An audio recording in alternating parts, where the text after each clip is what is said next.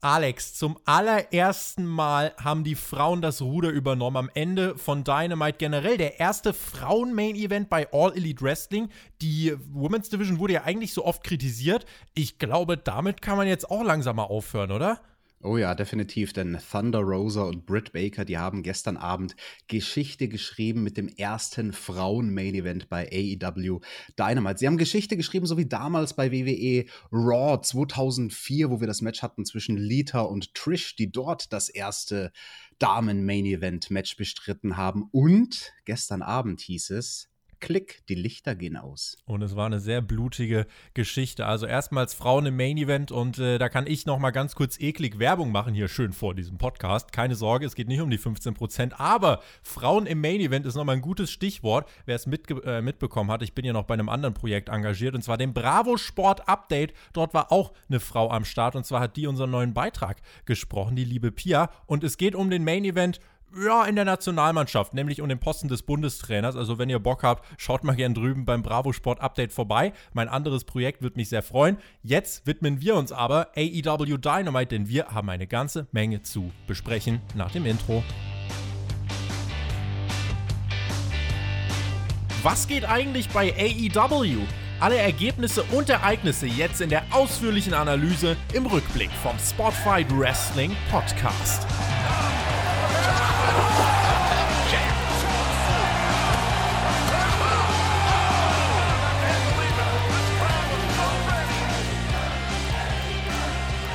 18. März 2021. Spotfight Wrestling Podcast. Mein Name ist Tobias Enke und ihr hört die AEW Dynamite Review. Alles ist grün. St. Patrick's Day Slam war angesagt. Das war unser Motto heute. Und falls ihr euch übrigens fragt, wie Alex und ich in unserem äh, großen Spotfight Podcast Studio ankommen, schaut euch mal den Start von Dynamite an. Da haben wir nämlich gesehen, wie MJF mit seiner neuen Fraktion lässig aus dem Privatjet in die Limo umsteigt. Alex, das ist für uns ja Usus, ne? Ja, guten Morgen erstmal. Tobi und wir machen das genauso. Wir steigen auch aus dem Privatjet aus. Aber was haben denn die Jungs dann gemacht, MJF und seine neuen Freunde? Dann standen sie erstmal da. Für eine halbe Minute haben sie einfach geguckt. Haben sich feiern in ihren lassen. Anzügen. Von wem haben sie sich feiern lassen? Da war niemand. Da war ein leeres Rollfeld am Flughafen. Naja, aber wenn du so geil bist, dass selbst äh, dass, die, die Luftpartikel vor dir erstarren, Alex, dann kann man auch einfach mal dastehen. Okay, ja, war schon ein bisschen episch. Fast. War, war schon fast, fast ein bisschen episch. Äh, die Show startet mit einem kleinen Rückblick und dann ging es auch relativ schnell schon los in dieser Dynamite-Ausgabe. Und zwar hatten wir das Match vom Prince of Pro Wrestling gegen den Lord of, Lord, äh, of Lucha Libre. Und zwar Penta gegen Cody. Äh, das war nochmal ein schöner Einspieler, den es davor gab mit Alex Abrahantes, der wieder begonnen hat mit Penta says, bliblablub.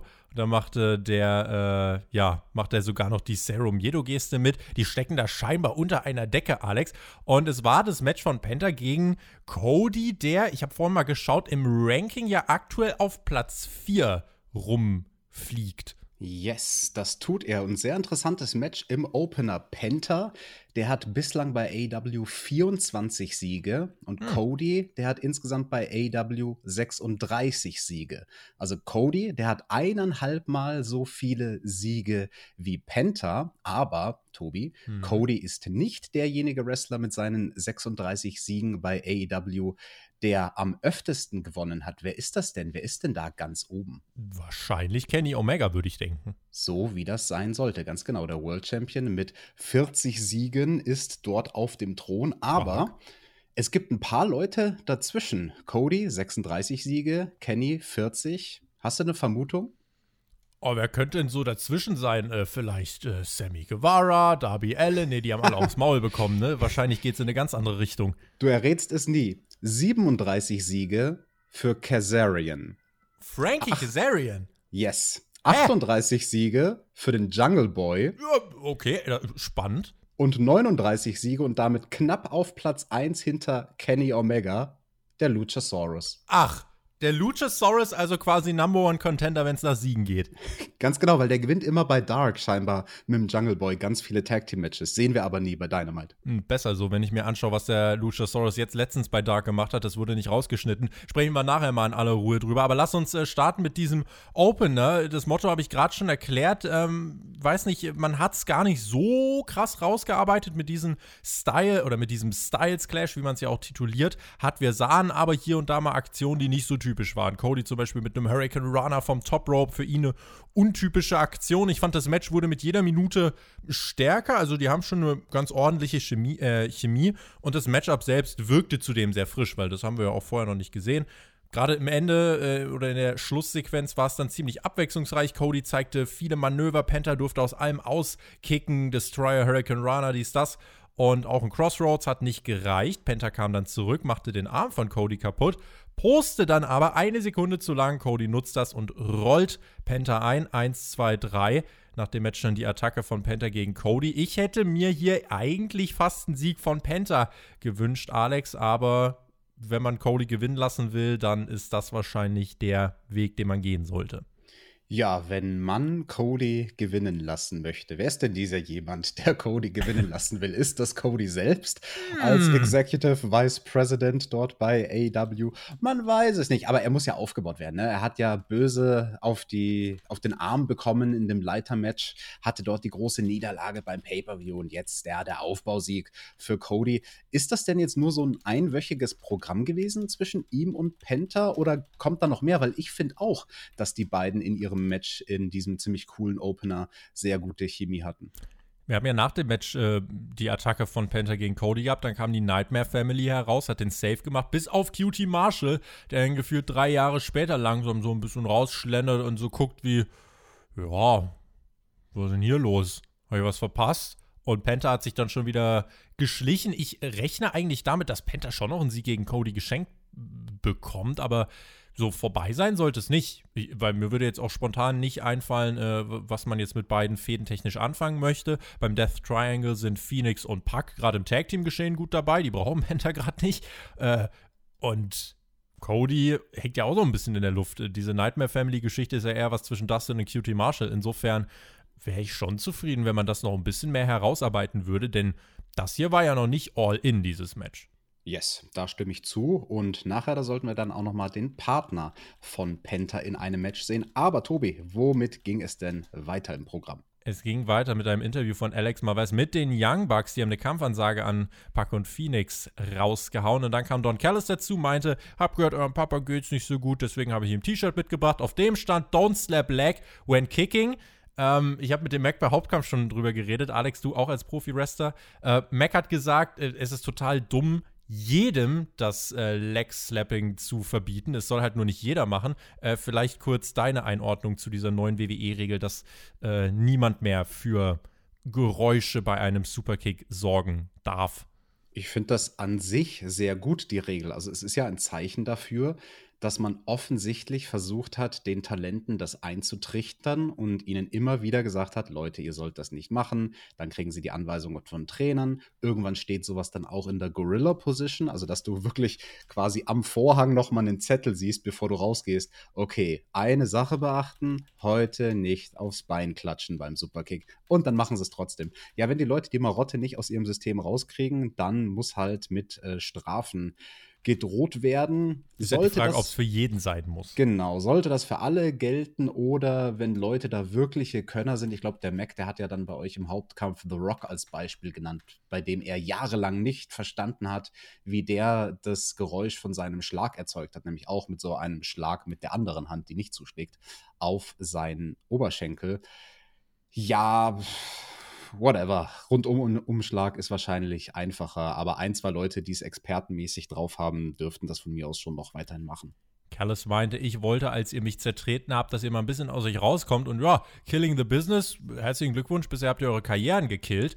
Sagt er zu ihnen, wenn sie mit dem Tag Team Titel vor ihm stehen. Und Matt, du hast unseren äh, Freund, oder Matt hat dann gemeint, du hast unseren Freund Kenny manipuliert. Callis antwortete, der ist jetzt ganz oben und ihr seid ganz unten. Ihr seid halt nicht mehr Elite. Denkt mal drüber nach und schaut mal in den Spiegel und fragt euch, was ist denn mit den Bugs geworden, die damals bei New Japan waren. Das war als Interviewsegment beziehungsweise als Interaktion soweit ganz ordentlich, aber ich habe nachher ein paar Fragen, Alex.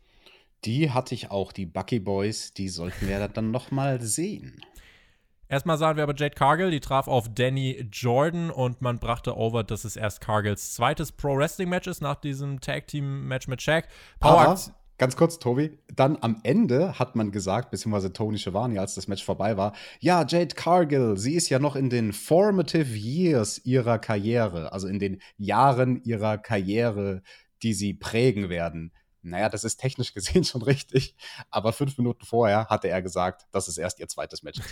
ja, äh, wie Ansichtssache, Alex. Alles, alles eine Sache der Ansicht. Hier hat sie mit ein paar Power-Moves dominiert. Am Ende wieder ihre Version des äh, Glam Slams. Der sah eigentlich wieder ganz sauber aus. Ich denke mir, Alex, mhm. sie hat einen Look. Und wenn es eine Dame gibt, mhm. bei der ich jetzt bei AW sagen würde, probiert's, macht eine Undefeated Streak und geht halt mal all in mit der. Also ich würde tatsächlich auf Jade Cargill gehen, weil sie einfach, ich finde, wenn man wirklich mit ihren Stärken arbeitet, kann man jetzt erstmal einen Run aufbauen. Wenn sie dann irgendwann verliert und alles in die Brüche geht, okay, aber dann hat man wenigstens was versucht. Da hast du absolut recht. Also Jade Cargill, die hat einen Look, der unique ist und dadurch hat sie einen sehr, sehr großen Wiedererkennungswert. Niemand sieht so aus wie sie. Und ich habe mir gestern bei dem Match so ein bisschen gedacht, ein bisschen schaut sie aus wie in einem Videospiel so ein Create a Wrestler wenn du dir denkst, okay, was, was mische ich denn zusammen? Okay, ich mache eine farbige Frau mit silbernen Haaren und goldenem Outfit und komm, irgendein Körperteil mache ich überproportional. Ja, ich mache hier einen riesengroßen Hintern. Bumm, und dann hast du Jade Cargill, die halt einfach ähm, im positiven Sinne, das meine ich überhaupt nicht abwertend, im positiven Sinne heraussticht, weil, weil niemand auch nur ansatzweise diesen Look hat. Also die Kombo Hautfarbe, Outfitfarbe, Haarfarbe, Muskeln, ähm, das ist ein interessanter Anblick. Ich habe da auch privat mit Mac drüber geredet und wir sind uns da auch beide einig. Die ist jetzt niemand, wo wir sagen würden, sie entspricht unserem persönlichen Schönheitsideal, aber das ist ja eh absolut Geschmackssache. Aber sie ist jemand, wo du nicht wegschaust, ja. sondern wo du sagst, okay, das, das ist ein Mensch, der ist rein körperlich, ist der eine Attraction. Und ich meine jetzt nicht im Sinne Freakshow, sondern einfach im Sinne von dem, was Pro Wrestling sein soll und was manche Pro Wrestler im Roster im Roster. Roster. Im, Thüringer Roster. Was manche Leute im Roster darstellen sollen, dass sie eben so einen Look haben, der heraussticht. Nach dem Match hat sie sich noch kurz mit Red Velvet angelegt. Cargill, sie hat was. Solange sie jetzt keine Promos hält, finde ich das in Ordnung. Vielleicht stellt man ihren Manager an die Seite. Bin ich mal gespannt. Äh, aber auf jeden Fall, ja, vielleicht hier nochmal irgendwann in Kürze ein Match gegen Red Velvet, ein Singles-Match, wo sie nochmal gewinnen äh, wird. Auf jeden Fall bin ich der Meinung, da darf zeitnah keine Niederlage kommen.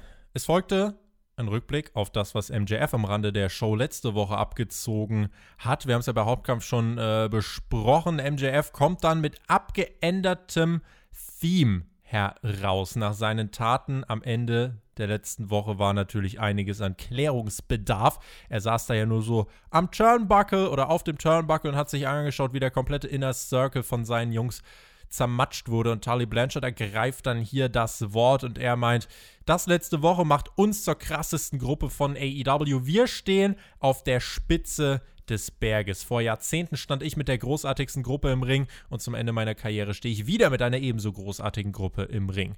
Und dann kam der Auftritt von MJF, der sich das Mikro nimmt und es war eine sehr wichtige Promo, da wirst du mir wahrscheinlich zustimmen, Alex, denn es ist jetzt die erste Wortmeldung von MJF nach diesem großen Angle letzte Woche. Also unwichtig war das, was er hier gesagt hat, ja auf jeden Fall nicht. Definitiv eine wichtige Promo, um die Storyline zu erklären, die wir da letzte Woche eingeläutet haben. Und ich muss sagen, diesen Satz von Tully Blanchard, den du da auch gerade so schön zitiert hast, der hat, finde ich, sehr geholfen, dass sich das Ganze wichtig angefühlt hat. Denn er hat ja Autorität, Tully Blanchard, ne? Ja. als jemand, der Teil der Four Horsemen war. Und dass er sagt, ich möchte sozusagen mein Leben beenden. Das klingt schon sehr theatralisch, aber er hat ja recht, wenn er sagt so, hey, und meine Karriere, wie auch immer, möchte ich damit beenden, dass ich wieder in einem solchen Stable bin. Ja, aber die Four Horsemen werden die Jungs nicht, weil die sind einer zu viel. Der Sean Spears, der muss raus. Finde find ich allerdings auch. Das ist ja der, bei dem wir wirklich gesagt haben, auch äh, bei Hauptkampf, den muss man auf jeden Fall am meisten rehabilitieren. Und ich finde, das hat sich durch das ganze Segment gezogen, dass er irgendwie noch so mit der größte Antikörper in der ganzen Geschichte hier ist. Aber erstmal hat sich MJF das Mikrofon genommen und hat gesagt, boah, scheinbar bin ich jetzt wirklich der Judas, ne? Chris, so zu tun, als würde ich dich mögen, das war echt hart, aber ja, vor allem, wenn man weiß, dass ich eh viel besser bin als du. Ich musste mich so sehr zurückhalten wie dein Haaransatz und ich habe so getan, als würde ich deinen Comedy-Bullshit feiern. Aber es hat sich endlich ausgezahlt. Ich wollte seit Tag 1 die stärkste Fraktion bei AW aus dem Inneren zerstören. Das ist mir gelungen. Dann hat er wie einst Chris Jericho beim Inner Circle jedes Teammitglied seines neuen Stables overgebracht. Wardlow, der Big Man, Sean Spears, der Chairman, FTR, das einzige Grand Slam Champion Tag Team und ihn gibt es auch noch ein Jahr im TV und schon ist er der populärste Name im Wrestling. Wir werden uns jeden Titel schnappen. Wir nehmen, was wir wollen.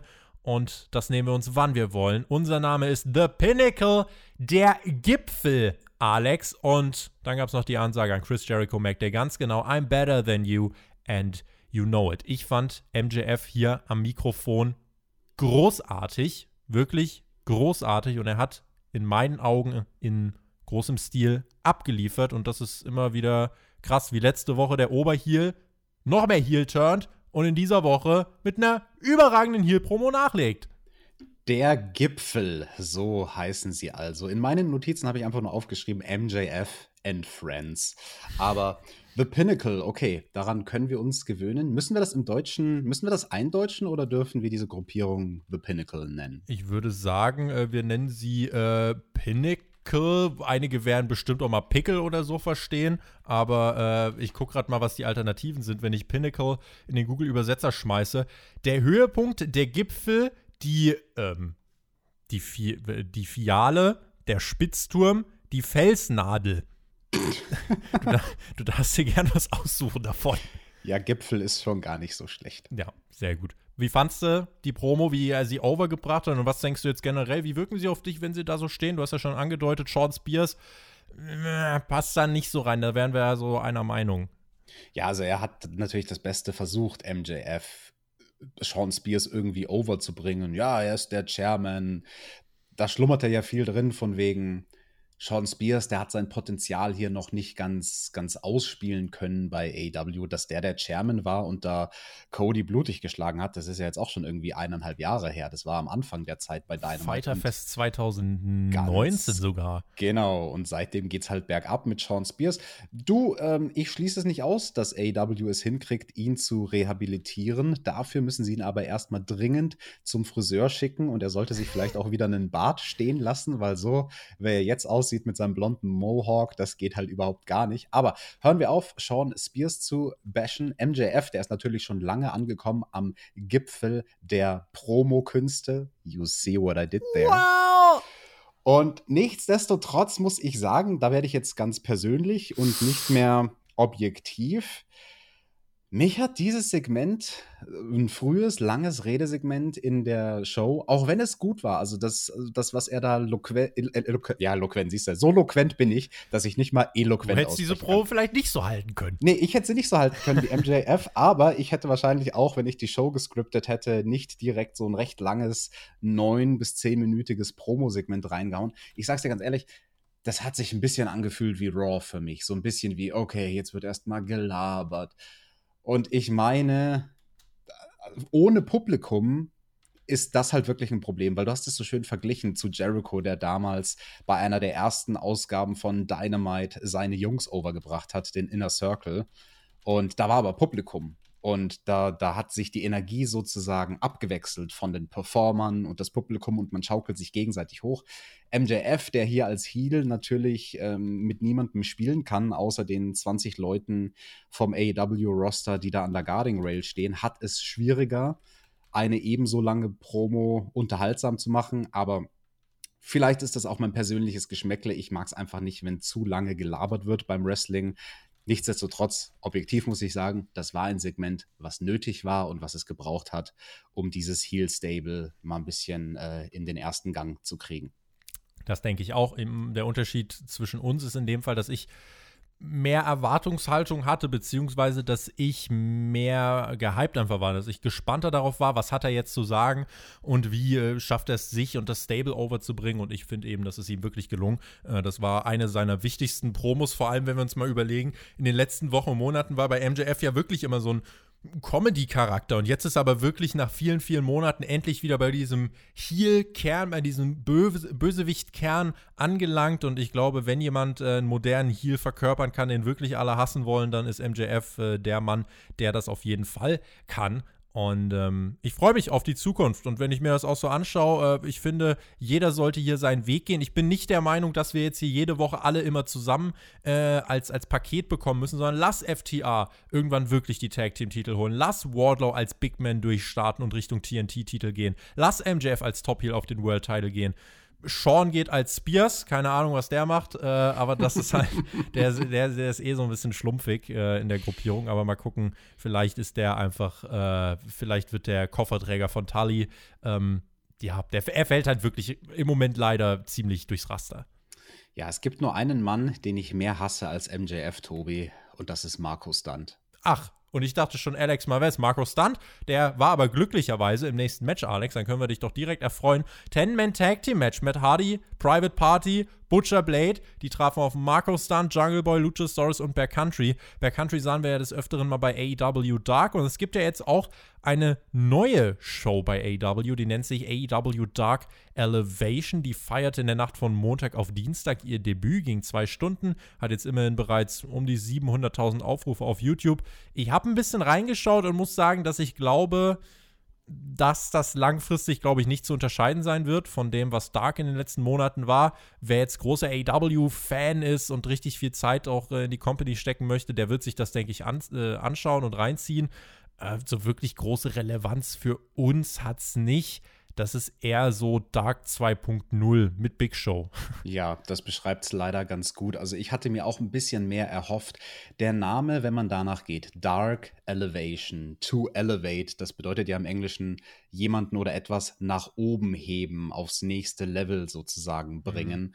Und ich glaube, da steckt ein bisschen der Gedanke drin von AEW, dass sie sagen, mit AEW Dark Elevation wollen sie vielleicht, also noch noch mehr Stars bringen in mhm. dieser YouTube-Show. Also, dass man quasi wie damals Mitte der 90er bei WWF und WCW im Prinzip zwar Jobber-Matches hat, aber einer ist halt wirklich ein Star, der im Match steht und der andere ist Nachwuchswrestler, dass dann quasi der, der Star den Nachwuchswrestler elevated auf die nächste Ebene bringt. Mhm. Ich sag dir aber ganz ehrlich, also das Konzept habe ich da jetzt so nicht erkannt, weil die Card bis auf das letzte Match mal abgesehen, hat sich eigentlich gelesen wie eine ziemlich normale Card von Dark. Ja, Matches sind doch eher egal. Man kann da halt ein paar Statistiken aufpolieren. Ähm, wie gesagt, für uns wird es erstmal nicht die große Relevanz haben. Mal gucken, wie das ist, wenn die Fans wieder da sind, ob es dann vielleicht wirklich Dark auch wieder ein bisschen äh, gekürzter wird, ein bisschen kompakter wird, auch vielleicht irgendwie 40, 50 Minuten. Und bei Elevation passiert dann das, was jetzt in den letzten Monaten bei Dark passiert ist. Wird man mal abwarten. In jedem Fall für uns ist Dynamite weiter der ganz große Fokus. Äh, und die beiden YouTube-Shows, das ist halt der Zusatzcontent für yes. diejenigen, die ähm, ganz viel Zeit haben. Genau, aber Tobi, einen Satz möchte ich noch sagen zu Dark Elevation. Hast du es denn selbst geguckt? Ich habe, äh, ich glaube mal so 20 Minuten habe ich mir gegeben davon, aber nicht komplett. Okay, weil ich fand das dann sehr interessant, was am Schluss passiert ist. Da werden wir dann nachher auch in der Card für nächste Woche drauf eingehen, weil da hat man etwas gemacht mit Matt Seidel, der dann jetzt bald auf Kenny Omega treffen wird was dann einen Einfluss auf die Dynamite-Sendungen hat. Also das finde ich dann doch ganz schön. Das hatten wir ja bei dem normalen Dark bisher nur ganz, ganz selten, dass da irgendwas passiert, was in irgendeiner Form eine Relevanz hat. Ja, auf einmal war das Bunny bei der Nightmare Family. Genau, sowas zum Beispiel. Solche Sachen, die man da erklären könnte. Und den Ansatz finde ich dann doch ganz schön. Also wenn vielleicht jede Woche zumindest irgendwie eine Sache passieren würde, die einen Mehrwert hat für Dynamite. Also anders gesagt, die für mich als Zuschauer einen Mehrwert hat, dass ich Elevation gesehen habe, weil ich dann die Storylines bei Dynamite noch besser verstehe. Das fände ich schön. Das hoffe ich, dass sie, dass sie das weiterhin machen. Zum Tag Team Match. Es war genau das, was man erwarten konnte. Wie ich fand, ein ja, relativ kurzweiliger äh, Schlagabtausch, ging auch nur 8,5 Minuten. Äh, der Luchasaurus hatte ja äh, gegen Cesar Benoni bei Dark, was jetzt vor kurzem ein Fauxpas, der alles exposed hat, maximal lächerlich ist. Ich habe keine Ahnung, wie man bei einer getapten Show sowas nicht rausschneiden kann, aber äh, guckt einfach mal bei Twitter, da werdet ihr es finden. Das war ganz furchtbar. Ähm, war nicht ganz die Schuld von Luchasaurus, der hat hier in dem Match aufgeräumt. Bear Country und der Jurassic Express, die arbeiteten aber nicht so gut zusammen. Das nutzten die Heels auch aus. Private Party mit dem Gin and Juice, mit Hardy mit dem Twist of Fate und dem Sieg. Pin an Marco Stunt. Der äh, Sieg für die Heels, das geht, denke ich, klar. Das ist ja auch ihr Fraktionsdebüt. Haben wir vorher mit MJF dann auch schon gehabt. Ähm, und die Unstimmigkeiten bei den Faces rechtfertigen das Ganze. Ja, war okay, hat mich nicht gestört. Ja, ich fand die Story ganz nett mit den Unstimmigkeiten bei den Faces. Vor allem ist es dann ja ein bisschen eskaliert, als alle vier Faces Marco Stunt genommen haben, um ihn aus dem Ring zu schleudern. Marco Stunt wäre dabei fast gestorben, hätte der Butcher ihm nicht das Leben gerettet. das sah wirklich schlimm aus. Also, das ist ja leicht bei einem Leichtgewicht wie Marco Stunt, dem quasi zu viel Schwungkraft mitzunehmen oder mitzugeben. Ja, genau. Und also seine Gegner haben dann einen guten Job gemacht und er selbst auch, Markus Dant, wie er sein Körpergewicht verlagert hat, weil da hätte er echt irgendwie ziemlich ungespitzt wie so ein Pfeil in den Hallenbetonboden stürzen können. Das, da, da ist mir für einen kurzen Moment schummrig geworden bei, diesen, bei diesem Spot. Und der Sieg für die Heels, das geht absolut klar. Gut, dass der Butcher vom groben Haken zum feinen Messer, zur feinen Klinge gegriffen hat, um Marco hier noch aus der Luft zu greifen. Moxley und Kingston. Die beiden Kollegen waren backstage und die beiden zusammen zu sehen ist, wie ich finde, äh, es ist immer eine Freude. Äh, haben hier eine schöne Promo zusammengehalten. Mox meinte, er ist immer noch hier und muss jetzt mal das Problem am Schopfe packen. Die Good Brothers, was für Clowns. Eddie dann noch mit ein paar lustigen Referenzen, machte auch die Too Sweet Geste und Eddie meinte dann, du hast Schmerz und dir geht's nicht gut, Mox. Ich bin aber da und das hier ist nicht Tokio, das ist nicht die Impact Zone, das ist unser Heimspiel, unser Zuhause. Ihr habt hier noch nichts gerissen. Äh, ihr, ihr Jungs da vom, was seid ihr eigentlich? Bullet Club? Darf man es überhaupt sagen? Forbidden Door und so, wie dem auch sei. Ihr seid Feiglinge, ihr sterbt tausend Tode. Mox und ich, wir sind Soldaten, wir sterben nur einmal. Großartig, diese Eddie Kingston. Yes, also sehr unterhaltsame Promo von Eddie Kingston und Moxley. Die beiden haben wir ja letzte Woche schon gesehen. Reden, das können die. Im Doppelpack sind die dann auch noch mal doppelt so unterhaltsam. Also die ergänzen sich halt auch einfach prima. Und ich weiß gar nicht, keine Ahnung, an was für eine Art du die beiden mich erinnern. Irgendwie sind die ein bisschen wie so, weiß ich nicht, Ernie und Bert, wenn sie Gangster wären. die Deathmatch Ernie und Bert-Version, so ungefähr in die Richtung. Springen sich ab und zu mal in die Luft, wenn das Pyro nicht versagt, aber ja, sind halt, sind halt Grenzgänger. Aber ich mag die beiden, die sind real, die sind, die kann man absolut kaufen, die kann man, ab, äh, kann man anfeuern, die sind nicht glatt gebügelt, haben Ecken, haben Kanten, einfach so Badasses, aber coole Badasses insofern. Und ich ja. möchte eine Sache, die eigentlich offensichtlich ist, aber ich möchte sie hier mal aussprechen, weil ich habe es jetzt da so im in der Wrestling-Podcast-Landschaft noch nicht gehört, auch nachdem die beiden ja letzte Woche schon gesprochen haben. Das sind halt zwei Jungs, denen man kein Skript in die Hand drückt, sondern denen man höchstens ein paar Bullet Points gibt wo es hingehen soll mit ja. der Story, die sie erzählen und den Rest improvisieren die. Und dadurch entsteht halt diese wunderschöne organische Art und Weise, wie die miteinander sprechen, weil es nicht einstudiert ist, weil sie nicht ihre Sätze auswendig runterlesen, sondern sie machen halt einfach und gucken, was passiert. Und manchmal fällt auch der eine dem anderen ins Wort und dadurch wird es organisch. Und aber beide sind dann super toll darin zu improvisieren und wenn der anderen ihnen sozusagen einen Ball zuwirft, dann diesen Ball in irgendeine coole Zeile zu verwandeln, on the fly, spontan. Das ist schon toll. Also da können viele Leute bei AW im Roster was lernen am Mikrofon von den beiden. Ja, am Ende kommt nämlich ein Gespräch raus, wo man fast denken könnte, so reden normale Menschen. Es ging, in die es ging in die Werbung. Wir reden ja auch so, Alex. Wir worken ja auch alles on the fly. Wir, wir skripten ja auch nichts hier. Wir sind ja auch einfach real Dudes. Und es ging in die Werbung. Wir hörten dann erstmals von AEWs Neuverpflichtung Christian Cage, der wurde gefragt, was hat ihn denn zu AEW gebracht? Er sprach über die Mentalität im Lockerroom, er sprach über seine Reputation. I make wrestlers level up, habe ich gedacht, ja, dann ab zu Elevation. I am the workhorse in professional wrestling. Und wer meint, ja, hier kommt nur der Veteran und nimmt anderen die Spots weg, mich interessiert nur ein Spot. Und der wird gerade von Kenny Omega blockiert. Klar, Kenny, ich werde dich nicht sofort herausfordern. Ich muss mir ein paar Siege einheimsen und muss mir das erstmal verdienen. Aber glaub mal, wir sehen uns bald. Unsere Wege werden sich kreuzen. Ich bin bei AEW mein Vermächtnis zu stärken. Das fand ich insgesamt kurz, knackig. Man greift auch auf, dass er nicht direkt ein Titelmatch bekommt, sondern es sich erst verdienen muss. Damit verkauft man auch die Zuschauer nicht für blöd, geht ein bisschen auf die Kritik aus der letzten Woche ein. Ich finde, das war alles ganz stimmig. Yes, also inhaltlich habe ich an der Promo von Christian Cage auch überhaupt gar nichts zu meckern. Ganz im Gegenteil, fand ich sehr, sehr stark, was er da gesagt hat. Ich fand es nur leider ein bisschen verschenktes Potenzial, nachdem wir ihn ja beim Pay-per-view gesehen haben, dann haben wir ihn bei Dynamite gesehen, zweimal ist er aufgetreten, nie hat er ein Wort geredet und das war jetzt das erste Mal, dass er wirklich die Lippen öffnet und irgendwas sagt. Die Lippen öffnet? Sagt den, man das so? Den, den Mund, Mund öffnet? öffnet? Also, die, also Lippen öffnet. Also, du hast ja wahrscheinlich ein paar Mal die Lippen geöffnet in deinen Deathmatches, aber äh, äh gut, dass Chris das ja nicht gemacht hat. Da muss er nicht von Anfang an alles voll bluten. Ja, das macht dann nachher im Main Event die Britt Baker. Da nimmt sie schön eine Spritze und damit öffnet sie der Thunder Rosa schön die Lippen. Nein, was ich sagen wollte zu Christian, also das war halt dann ein bisschen underwhelming, finde ich, weil es einfach nur ein random Backstage-Segment war. Und ja und wenn es nur sowas gewesen wäre, es, es, kann ihm ja eine Interviewerin, das war ja Dasha in diesem Fall, die kann ihm ja ein Mikrofon ins Gesicht halten, ins Gesicht. Aber wenn halt Christian vielleicht, keine Ahnung, einfach Backstage auf dem Weg von A nach B ist und noch eine coole Sonnenbrille aufhat und einmal kurz theatralisch stehen bleibt, die Sonnenbrille hochmacht, das Mikro greift und den. Moment kurz melkt, kurz post und was wird er als erstes sagen?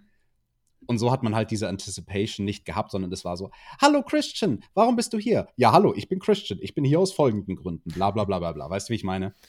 Hat man halt auch mal straight to the case äh, gecuttet, um unsere Denglisch-Freunde mal so richtig äh, sauer zu machen.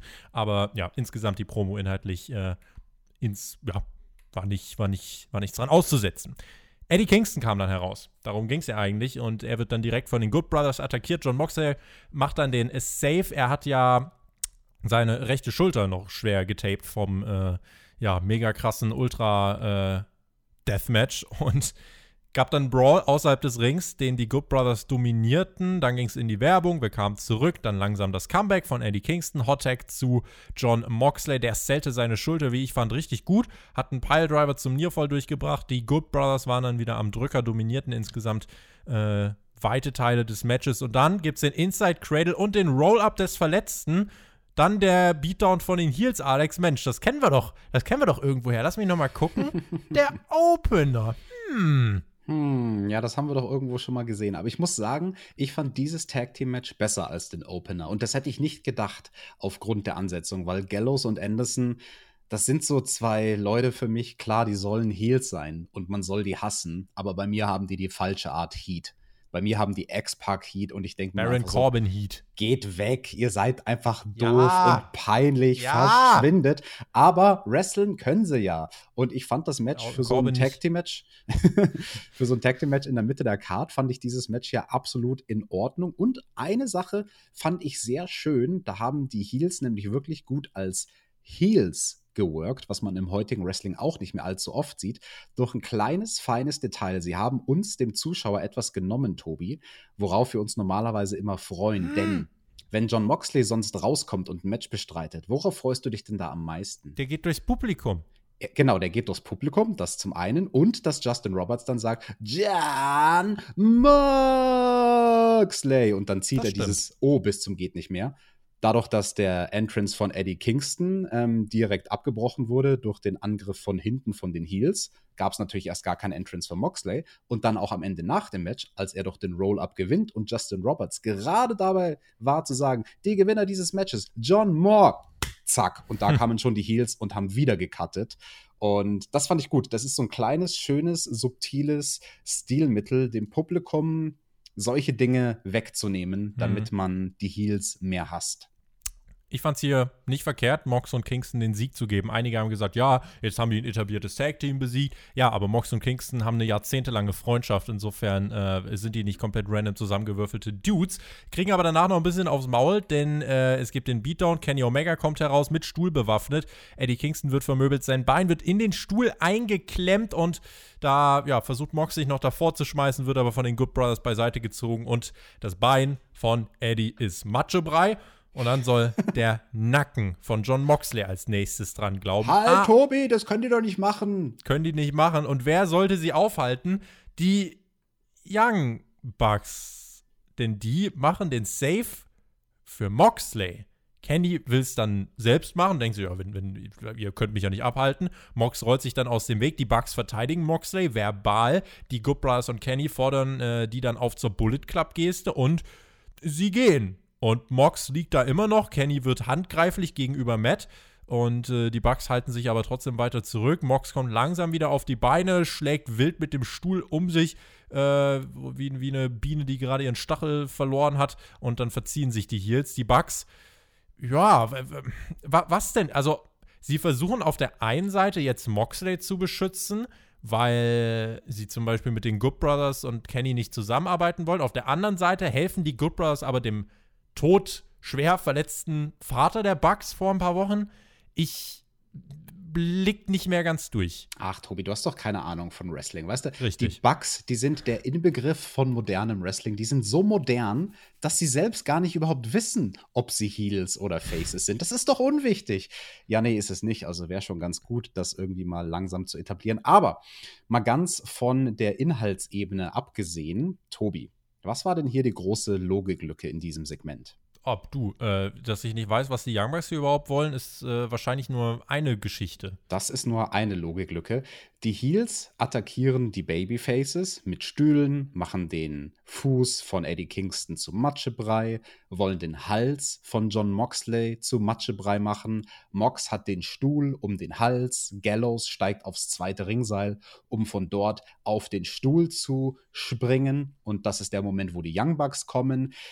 Ja, und dann liegt John Moxley erstmal 30 weitere Sekunden immer noch mit dem Stuhl um den Hals dort und Kenny macht einen riesigen Aufstand, beschwert sich bei den Young Bucks. Nein, nein, das könnt ihr doch hier nicht unterbrechen. Wir waren gerade dabei, ihm, ihm auf den Stuhl drauf zu hüpfen und seinen Hals kaputt zu machen. Kenny stand einen Fuß, eine Fußbreite davon entfernt. Er hätte einfach mit seinem Fuß auf diesen Stuhl stompen können. Mhm und damit die Attacke machen, die sie geplant haben. Und Kenny hat es halt so geworkt, von wegen, man kann da nur richtig draufspringen, wenn man es vom zweiten Seil aus macht. Und ihr, die bösen Young Bucks, ihr haltet mich gerade davon ab, auf das zweite Ringseil zu gehen. Nee, Kenny, wenn du ihn wirklich verletzen wollen würdest, was er ja offensichtlich wollte, denn sein ursprünglicher Plan war, ihn in die fucking Luft zu sprengen, mhm.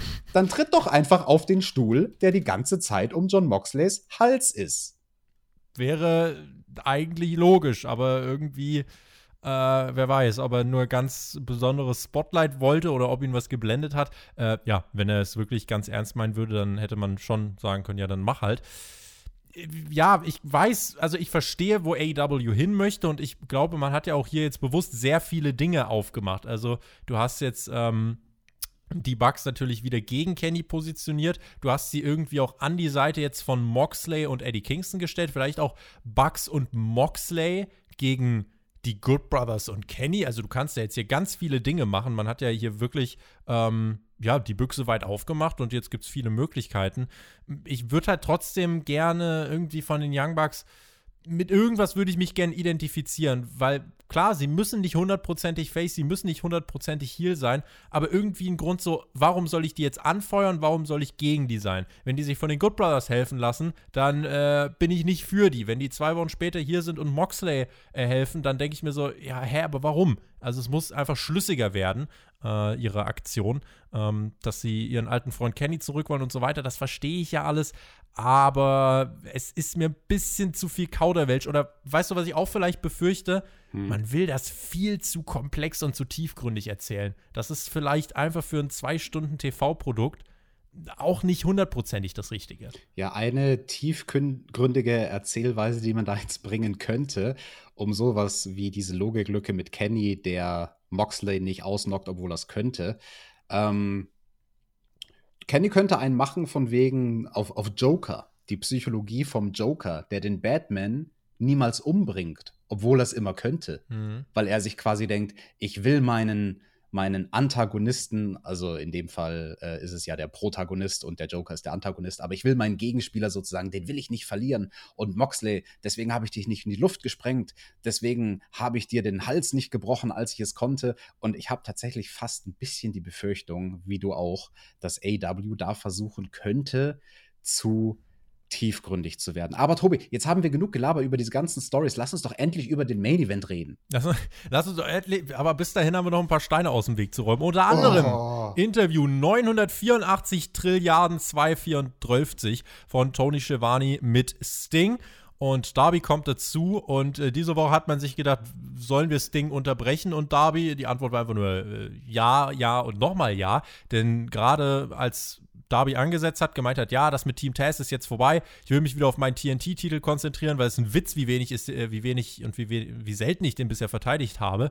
Deswegen will er die Tradition wieder übernehmen und zeitgleich einen anderen großen TNT Champion will er die Ehre erweisen, indem er eine Open Challenge an die Dark Order ausspricht. Dann kommen Lance Archer und Jake Roberts heraus, unterbrechen die Szenerie. Mein Darby ist nichts als ein Witz, soll sich mal angucken, Herr Lauch. Und Sting, du bist schlau genug, um zu wissen, was dir blüht, wenn sich unsere Wege nochmal kreuzen. Dann kommt Team Taz heraus dachte, damit können wir abschließen, aber Brian Cage ergreift dann das Wort und spricht mit Sting und meint, du kommst hier in unser Business und steckst deine Nase ins moderne Wrestling und nach dem Street Fight sage ich dir, ich respektiere dich. Und egal, was Ricky auch mal über dich gesagt hat, dieser Ort ist ein besserer mit dir. Brian Cage lässt dann sein Team im Regen stehen, die verstehen gar nichts mehr. Tessa hat, Alter Junge, was ist denn mit dir los? Und Sting und Darby denken, gut, jetzt haben wir uns alle unterbrochen, können wir eigentlich auch wieder gehen. Äh, ja, also Lance Archer gegen Sting oder Darby, dann hast du die Rückkehr dieser Open Challenge vermutlich bei Darby, äh, wo wir nachher auch nochmal drüber sprechen werden. Also einige Entwicklungen. Ich denke mir halt, wozu brauchen wir hier Sting? Warum war der jetzt da? Ja, also Tobi, du denkst ja nicht weit genug. Also ich bin mir ja sicher. Grundsätzlich dass, nie. Das wird ein ganz tolles Tag-Team-Match bestimmt zwischen Darby und Sting gegen Archer und Jake Roberts. Jake Roberts. Weil Sting und Jake Roberts, die haben noch Beef von WCW damals, 1993. Oh, ich weiß es ganz genau. Äh, keine Ahnung, womit sie dahin wollen.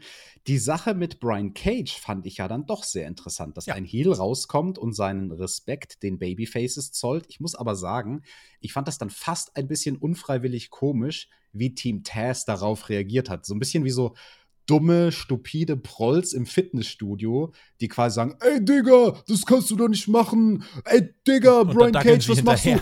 du? Genau, du kannst ihm doch nicht sagen, dass du den respektierst, Alter, bist du dumm? Du kannst ihn doch nicht respektieren. Ja, natürlich kann er den respektieren, so. da. Und dann dackeln sie ihm aber hinterher wie so kleine Entlein. Also das wäre besser gewesen, wenn Brian Cage einfach alleine rausgekommen wäre und gesagt hätte, ey Sting, Digga, ich respektiere dich. Tschüss. Oder er lässt sie halt nachdenklich stehen.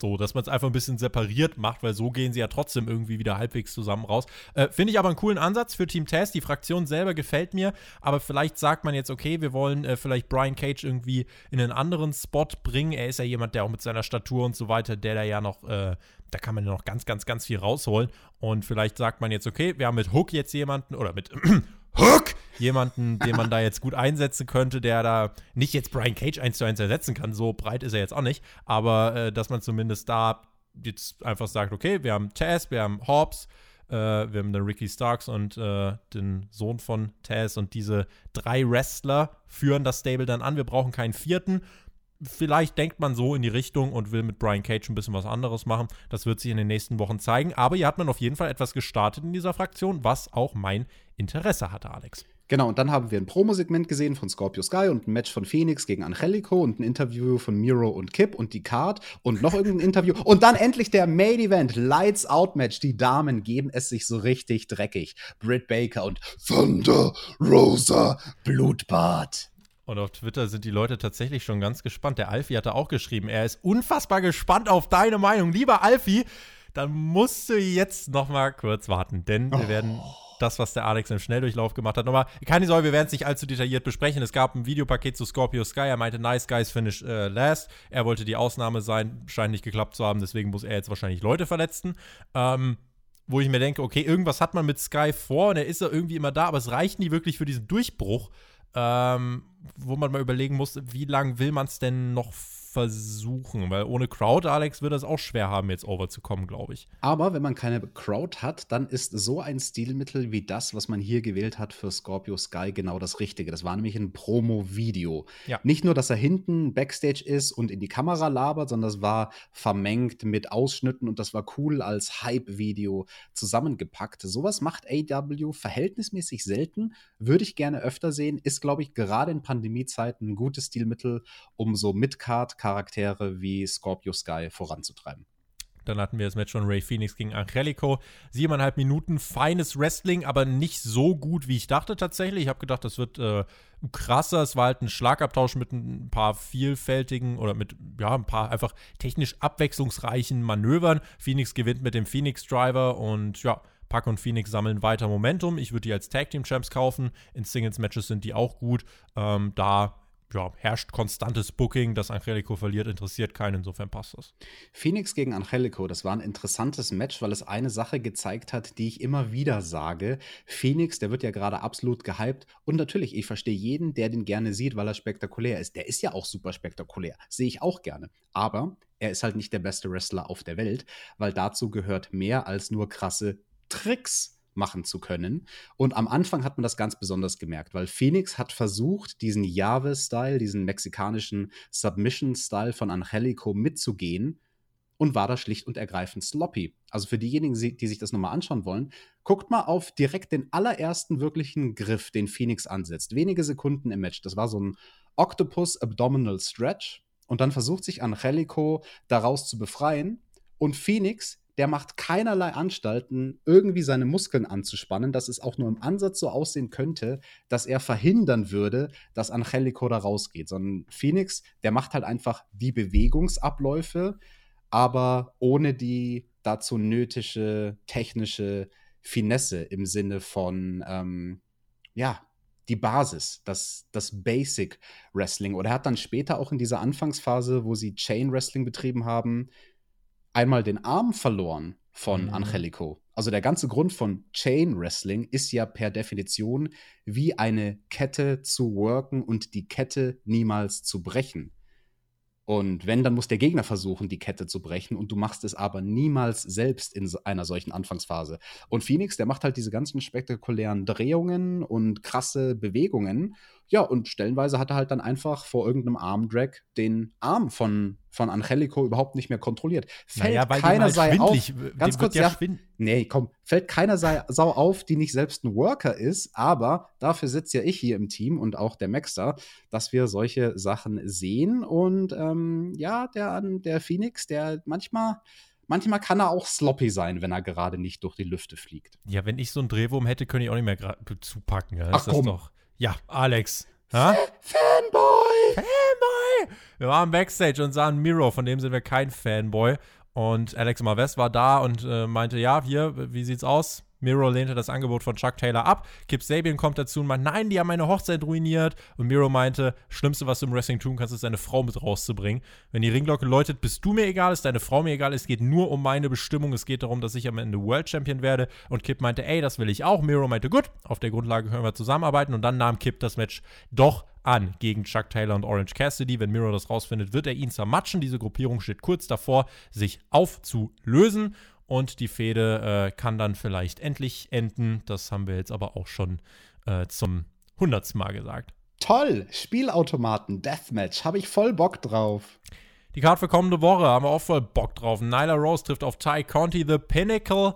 Äh, also FTR und Sean Spears werden auf Dante Martin und die Varsity Blondes treffen. Halt, halt, halt, stopp. Tag Team Match. Dante Martin ist doch ein Tag Team Wrestler von Top Flight. Warum? Was ist mit dem seinem Partner los? Der ähm, hat sich hier abgemeldet und wollte seinem Bruder hier die Chance geben, an der Seite der Varsity Blondes zu zeigen, dass auch seine Frisur was kann. Korrekter Typ.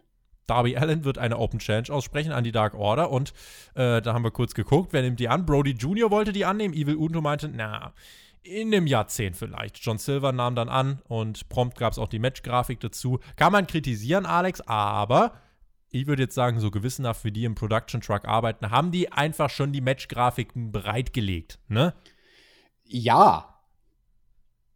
Und dann außerdem Matt Seidel gegen Kenny Omega nächste Woche. Gewinnt Seidel, bekommt er einen World Title Shot. Das haben wir verkündet bekommen bei AW Dark Elevation in einer furchtbar grässlichen Promo von Tony Khan die bitte oh nie wieder, sich wiederholen sollte. Äh Ganz kurz darauf muss ich eingehen. Also ich will ja unbedingt so schnell wie es geht zum Main Event kommen. Aber diese Promo von Tony Khan, ich habe es auch getwittert bei AEW Dark Elevation, das ging gar nicht. Das war so lächerlich. Also erstmal, wie er ausschaut, wie so ein Zottelbär, ungepflegt, seit Monaten nicht mehr die Haare gewaschen oder den Bart gepflegt. Kenny, äh, Kenny, du, ich habe es angesetzt. Du musst wresteln bei Dynamite. Bei Dynamite, Kenny. Da musst du antreten. In nine days. In nine days. Bei Dynamite. Kenny, du wirst antreten. Gegen Matt Seidel. Ich habe das Match angesetzt. Oh. Ah. Autorität, Alex. Eric Bischoff wurde heute Spaß, in die ey. Hall of Fame eingeführt. Das, oder wird heute oder wurde heute bekannt gegeben. Der war doch mal ein GM hier. Hm. Für Dynamite, oder nicht? Nee, Elevation. Lass mal. Ah, lass mal lieber den Big Show was machen, nicht den Tony Khan am Mikrofon sprechen lassen. Aber jetzt Zeit für den Main Event, Alex. Die Lichter werden ausgemacht. Das fand ich ja sehr schön, dass Justin Roberts uns das dann auch direkt einmal sagt. Man kann jetzt bemeckern, hat Dave Meltzer auch, ob das sinnig ist, quasi diese Lights Out Stipulation. Das ist ja super oldschool. Das kommt ja aus den 70er Jahren, wo dann am Ende der Show etwas Unsanktioniertes stattgefunden hat und aber eben nachdem die eigentliche Show vorbei ist, bei einem Pay-Per-View, da kann man das bringen. Hat AW auch einmal gemacht mit Kenny gegen Moxley im ersten und bisher einzigen Lights Out Match. Ja, hier haben sie technisch gesehen noch eine halbe Stunde TV-Zeit und sagen: So, der offizielle Teil der Show ist vorbei.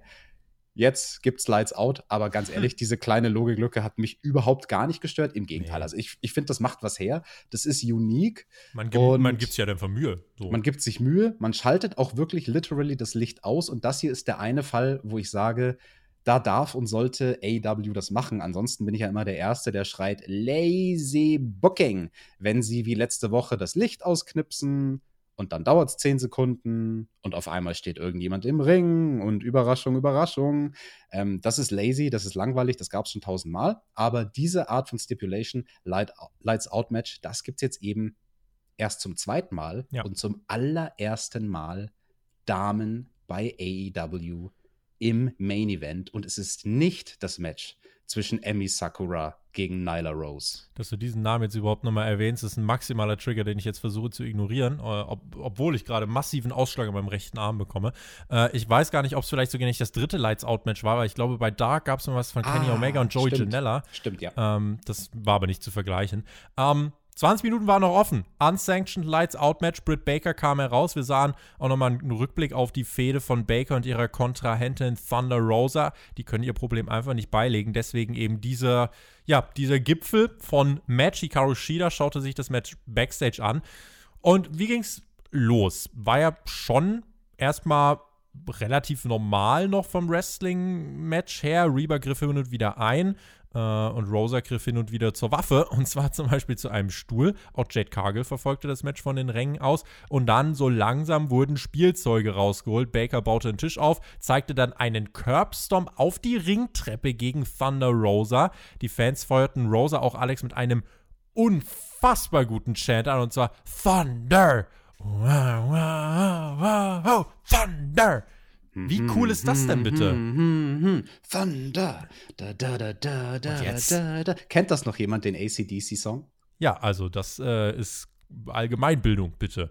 Rosa blutete vom Curbstorm, schluckt auch einen Superplex auf einen Berg aus Stühlen. Rebel holte für Baker eine Leiter, aber Baker musste diese Leiter selbst schlucken und das war der Moment, ab dem Britt Baker begann zu bluten und oh mein Gott, sie blutete so glorreich. Sie suchte in jeder Sekunde danach in diesem Match die Kamera. Sie versucht es zu präsentieren, zu melken, sorgt dafür übrigens für unser Thumbnail, für dieses unfassbar gute Foto, wenn man sich denkt, wie kann ein Foto aussehen, wenn man einen Star machen möchte. Britt Baker hat dieses äh, Game einfach mal komplett durchgespielt hier bei Dynamite und es suppt aus ihrem Kopf und sie blutet und sieht aus wie geschlachtet.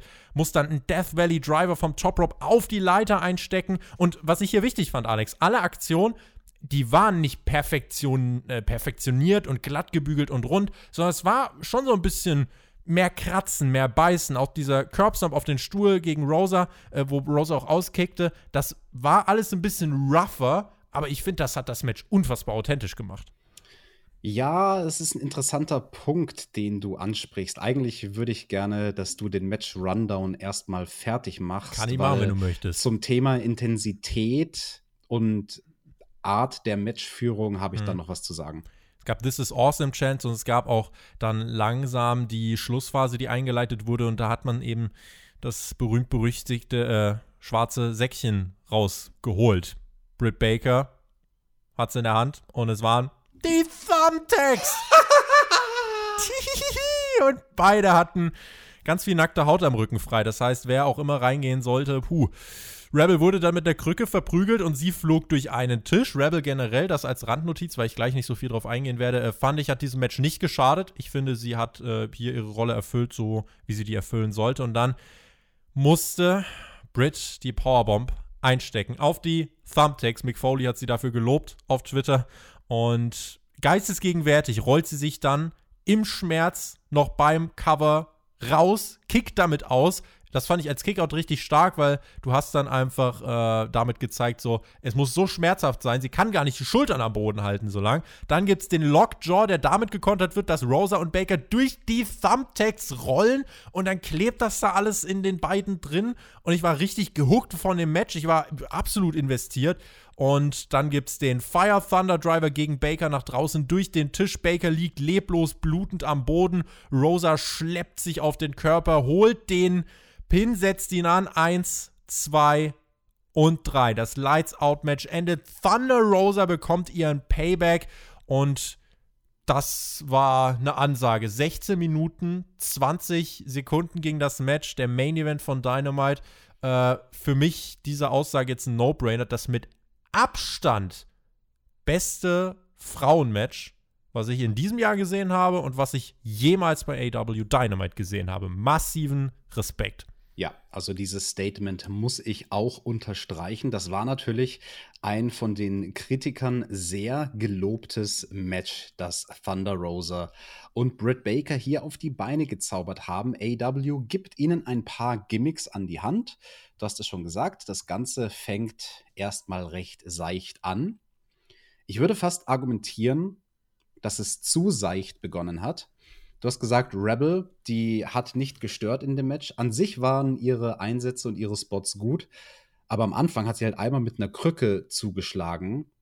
Und also das war ja sowas von ein Weichspülerschlag. Da hat sie Thunder Rosa nur damit gestreichelt. Und Thunder Rosa, als die dann das erste Mal zu einem Gimmick greift, nämlich zu den Stühlen, mit denen sie außerhalb vom Ring auf Britt Baker eingeschlagen hat, da war das auch eher so ein Streicheln. Also ganz am Anfang, da hat diesem Match die Intensität gefehlt und ich habe mir gedacht so, ah, Mädels, wenn ihr den Spot habt und Main Event, dann, dann müsst ihr auch durchziehen. Ihr müsst dann die Sachen wirklich durchziehen. Die großen, wichtigen Spots, die im Gedächtnis hängen bleiben werden, wurden durchgezogen. Und ich würde sagen, je weiter das Match vorangeschritten ist, desto krasser waren die Spots und desto krasser haben sie mhm. die durchgezogen. Vor allem natürlich der Thumbtack-Spot, also, aber auch davor schon, wo Britt Baker anfängt zu bluten. Also, das war wirklich der Moment, da ist das Match im positiven Sinne gekippt. Ja. Also, bis zu dem Zeitpunkt, wo Britt Baker geblutet hat, war es so, ja, wird das wirklich gut sein am Ende des Tages, dieses Match? Oder na, kriegen die noch die Kurve? Und dann hat Britt Baker angefangen zu suppen. Wie du schon sagst, sie verkauft das halt zeigt ihr Gesicht in die Kameras so gut, wie es eigentlich seit Steve Austin bei WrestleMania 13 niemand mehr gemacht hat. Hier, ich blute, hier ist mein Gesicht. und, dann, und dann lache ich auch noch wie so eine geile, blutgeile Bitch. Also dieses, dieses, dieses Gesicht, das hat sie einfach, um das richtig zu verkaufen. Und allen voran natürlich, nachdem die Thumbtacks dann im Rücken von Britt Baker waren. Da muss ich auch sagen, das war ein sehr gut gemachter Thumbtack-Spot. Das klingt nämlich sehr, sehr, sehr viel einfacher, kann ich euch sagen, aus eigener Erfahrung als es wirklich ist. Ähm, in Thumbtacks zu fliegen ist an sich nicht schwierig, aber so in Thumbtacks zu fliegen, dass die dann auch hängen bleiben und dass du dieses großartige Visual hast, was wir dann in diesem Match ja hatten, dass Britt mhm. Baker wirklich den gesamten oberen und teilweise auch den unteren Rücken voller Reißnägel hat, Ach. so wie damals bei den Matches gegen Cactus Jack, Randy Orton oder der Rücken von Edge in seinem WrestleMania Match gegen Mick Foley. Und genauso sah das bei Britt Baker auch. Das ist der Effekt, den du haben willst. Dafür muss vieles richtig funktionieren. Der Spot muss richtig zielgenau treffen. Und ganz wichtig, es hilft sehr, beziehungsweise es hilft nicht nur, sondern es ist eigentlich ein Muss. Wenn du diesen Effekt erzielen willst, diesen wirklich mit, mit Reißnägeln bestückten Rücken, dann brauchst du halt da einen Athleten im Ring, der auch Muskulatur hat. Weil wenn du da nur irgendeinen schwabbligen, fetten Independent Ganz genau. Independent Wrestler hast, dann bleibt da nichts kleben. In Fett, da dringen Thumbtacks nicht so gut ein, aber in Muskelmasse schon. Und Britt Baker, die hat natürlich einen schönen, breiten Rücken, im Prinzip wie so eine Schwimmerin, also wirklich einen guten ähm, Rücken und da blieb das halt dementsprechend hängen und sah gut aus. Also nicht hängen, sondern stecken, muss man ja, ja sagen. Und auch der letzte Spot durch den Tisch, da der Fire Thunder Driver durch den Tisch vom Apron, auch der hat gesessen, Donk mal ordentlich auf den Kopf, aber das war alles safe, aber sah trotzdem gut aus. Ja, aber wie gesagt, die beiden haben nicht die, das ganze Match ähm, komplett durchgezogen. So möchte ich es formulieren. Sie haben alles gegeben, aber sie haben nicht immer durchgezogen. Zum Beispiel auch bei diesem Death Valley Driver von Thunder Rosa vom zweiten Seil auf die Leiter, die ja so schräg auf dem untersten Ringseil lag.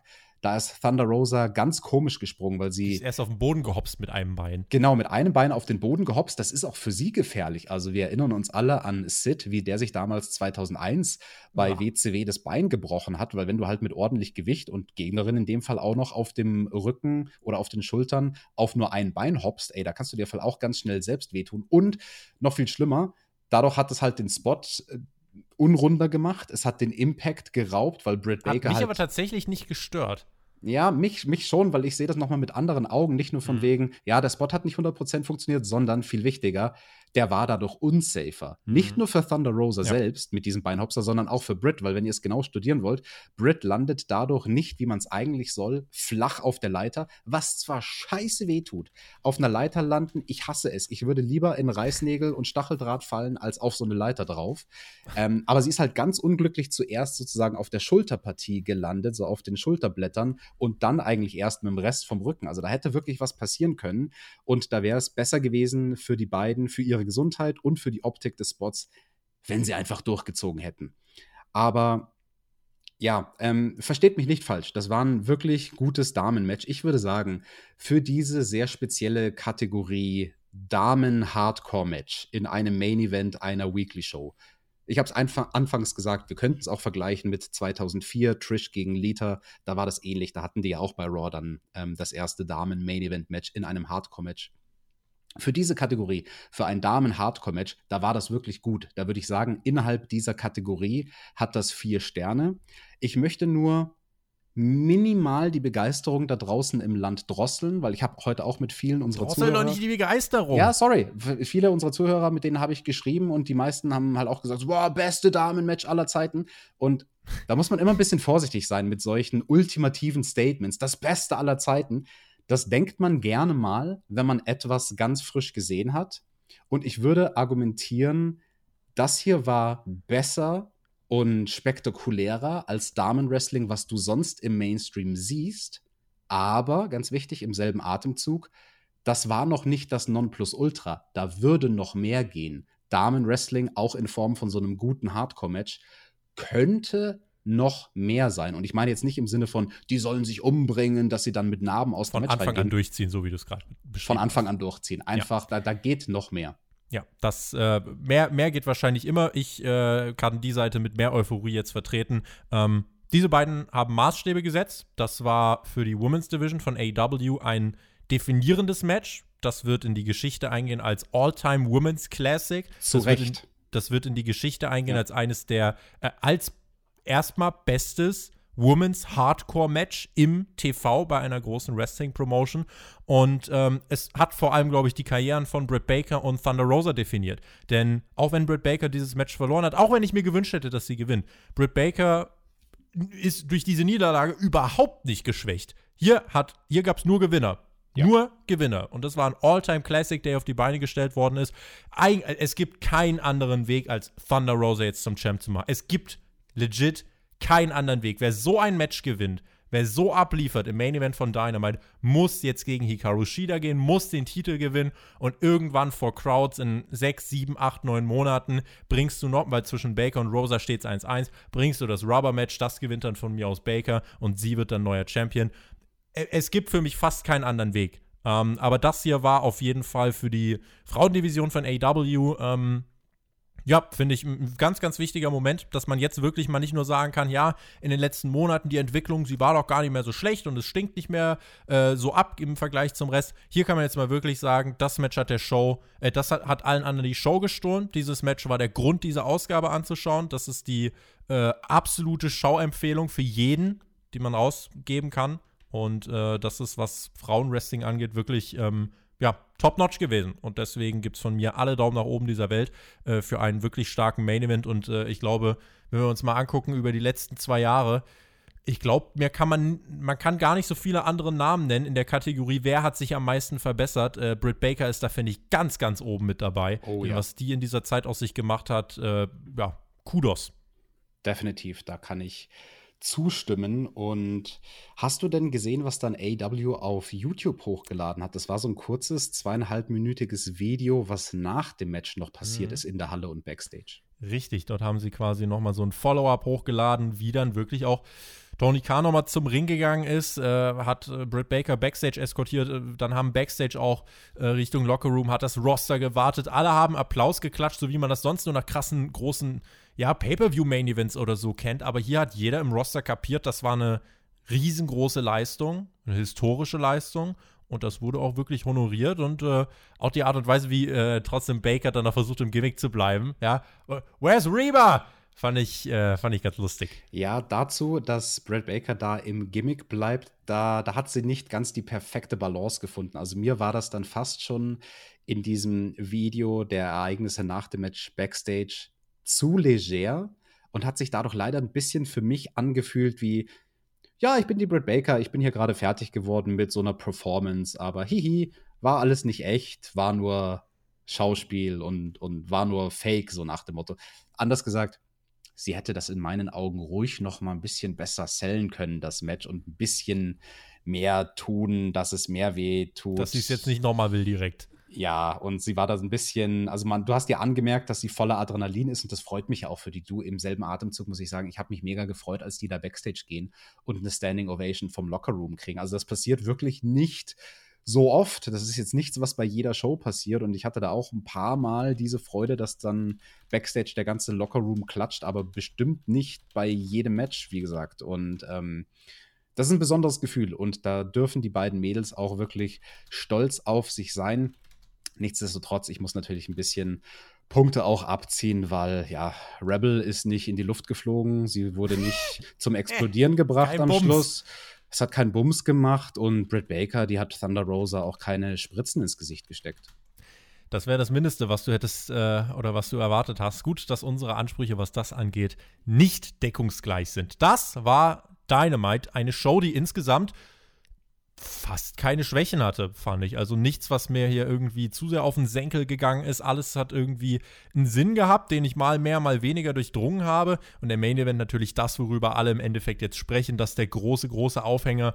Und ähm, ich würde im Moment behaupten, Dynamite ist echt auf einem guten oder wie würde man sagen, on a roll. Also die haben mhm. wirklich gerade eine gute Streak, finde ich, am Laufen mit äh, Shows, wo wirklich eine Entwicklung auch da ist, wo Sachen passieren, wo es nicht langweilig wird. Äh, und ich habe mich bei dieser Show nicht gelangweilt, auch wenn ich jetzt nicht bei allem zu 110% dahinter stehe.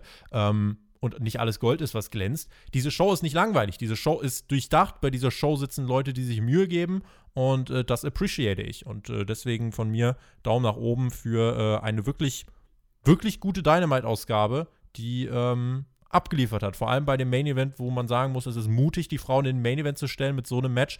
Äh, aber dieser Mut wurde hier in diesem Fall belohnt.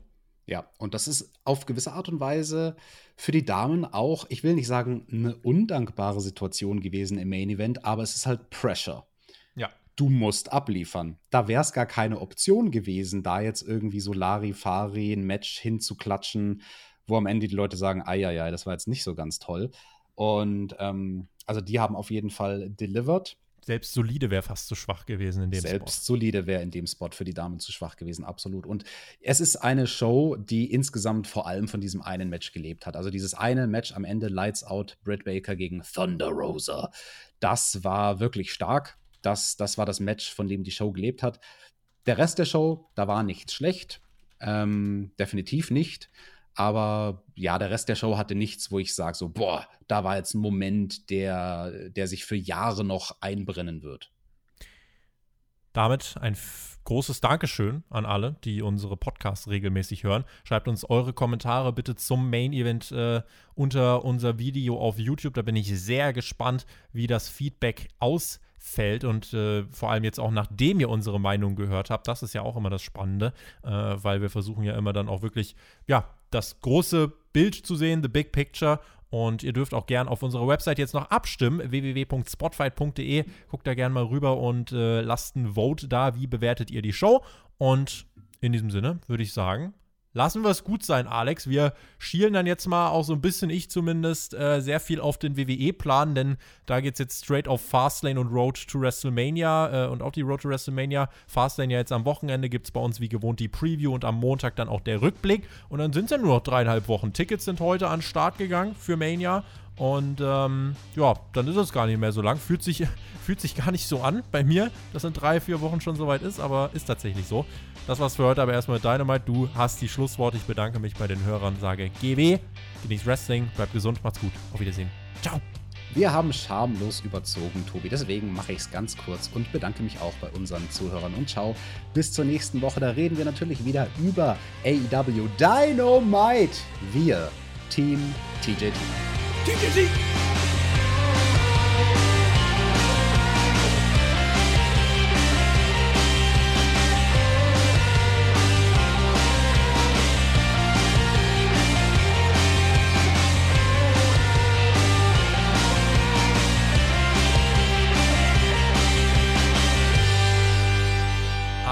Das hat ordentlich gescheppert und erstmals, das war ja schon mutig, standen die Frauen im Main Event bei AEW. Oh ja, Thunder Rosa und Britt Baker haben Geschichte geschrieben, so wie damals 2004 Trish Stratus. Trish Stratus, gleich nochmal, ey. Ich spast. Hast du einen Outtake?